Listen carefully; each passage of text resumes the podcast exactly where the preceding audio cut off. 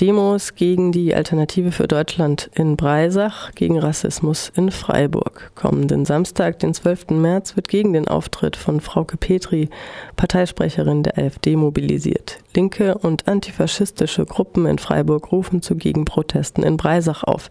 Es wird eine gemeinsame Zugfahrt aus Freiburg um 19 Uhr organisiert. Außerdem ruft das Freiburger Forum aktiv gegen Ausgrenzung zu einer Demonstration in Freiburg unter dem Motto für grenzenlose Menschenrechte gegen Abschiebungen und die große Anti-Flüchtlingskoalition auf.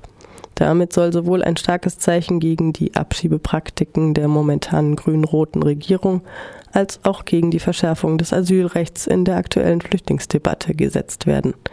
Los geht's um 14 Uhr an der Johanneskirche.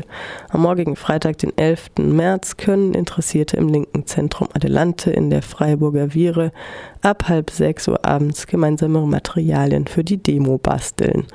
Auch am heutigen März um 19.30 Uhr soll es Proteste gegen die AfD-Veranstaltung in Bruchsal geben.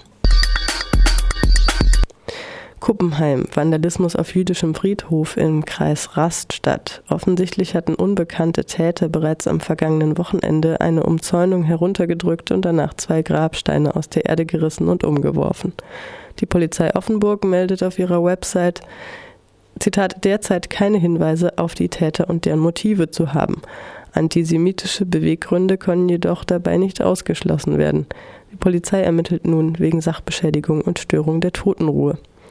Auch in Berlin sei die Zahl antisemitischer Angriffe im vergangenen Jahr angestiegen, so eine Meldung von der Tageszeitung Neues Deutschland.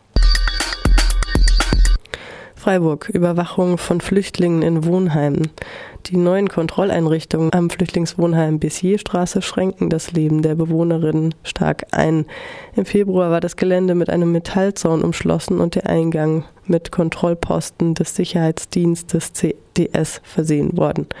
Bewohnerinnen und Bewohner, selbst Babys, müssen nun einen Bewohnerinnenausweis mit Foto bereithalten, um das Gelände betreten zu können. Dieser Eingriff in die Privatsphäre der Bewohnerinnen und Bewohner wie der Besucherinnen und Besucher wird noch dadurch verstärkt, dass der Besuch strikt nur bis 22 Uhr zugelassen wird.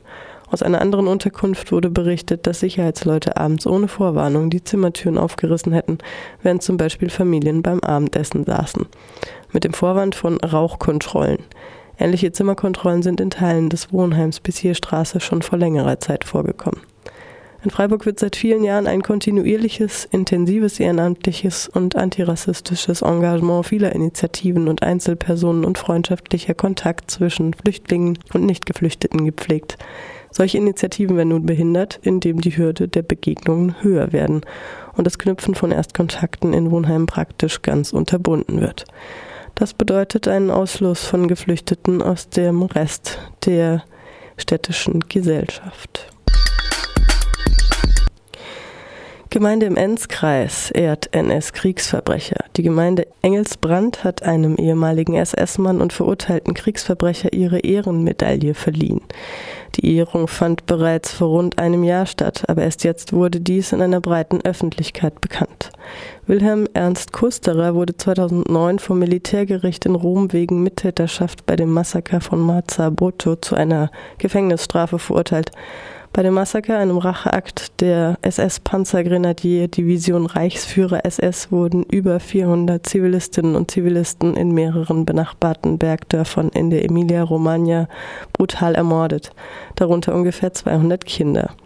Kusterer, Feldwebel in dieser SS-Division, wurde wie andere NS-Täter nie ausgeliefert und musste daher seine Strafe nicht absitzen. Vielmehr lebte er bis heute, in seinem 95. Lebensjahr ungestört in Engelsbrand und saß dort über 20 Jahre für die SPD im Gemeinderat. Auf seine Ehrung aufmerksam wurde Walter Kadi, Vorsitzender der Vereinigung der Opferangehörigen des Massakers von Mazzaboto. Er hat sich an Angela Merkel und die deutsche Botschafterin in Rom gewandt und fordert, dass Kusterer die Ehrung wieder aberkannt wird. In Italien sorgte die Nachricht für Empörung.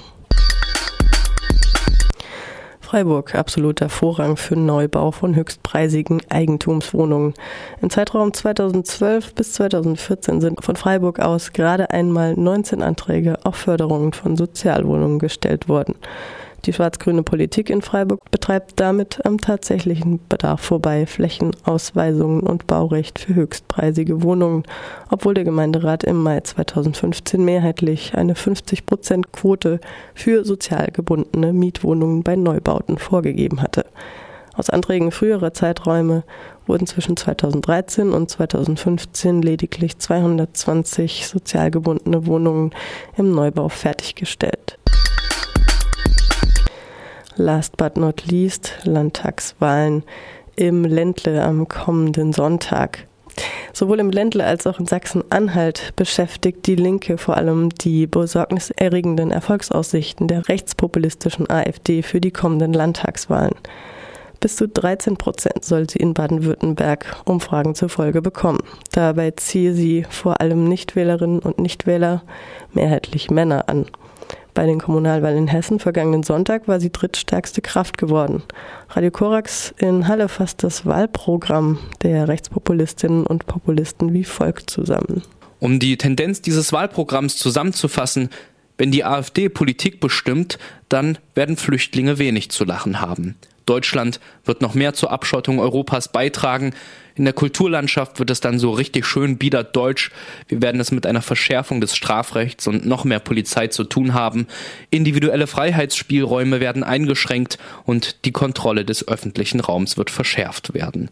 Erfolge der Geschlechtergleichstellung werden zurückgedrängt werden, Volk, Nation und Identität werden zu Maßstäben der Politik werden. Menschen, die sich nicht auf Volk und Nation verpflichtet sehen wollen, denen die Entfaltung des Individuums wichtiger ist, für die Solidarität keine nationalen Grenzen kennt und die ihren Horizont nicht auf eine wie auch immer verstandene deutsche Kultur beschränkt sehen wollen, solche Menschen werden unter der AfD wenig zu lachen haben. Vergangenen Sonntag hatten Antifaschistinnen und Antifaschisten bereits einem der vier AfD-Landtagskandidaten für den Kreis Stuttgart, Zitat, einen Hausbesuch abgestattet. So heißt es in einem Bericht auf Indie Media. In Freiburg outete die autonome Antifa am Montag personelle Querverbindungen von AfD und der jungen Alternative für Deutschland, JA, zu narzisstischen Organisationen. Die rechtspopulistische Partei wird ihren Bundesparteitag am 30. April und am 1. Mai in der Stuttgarter Messe abhalten.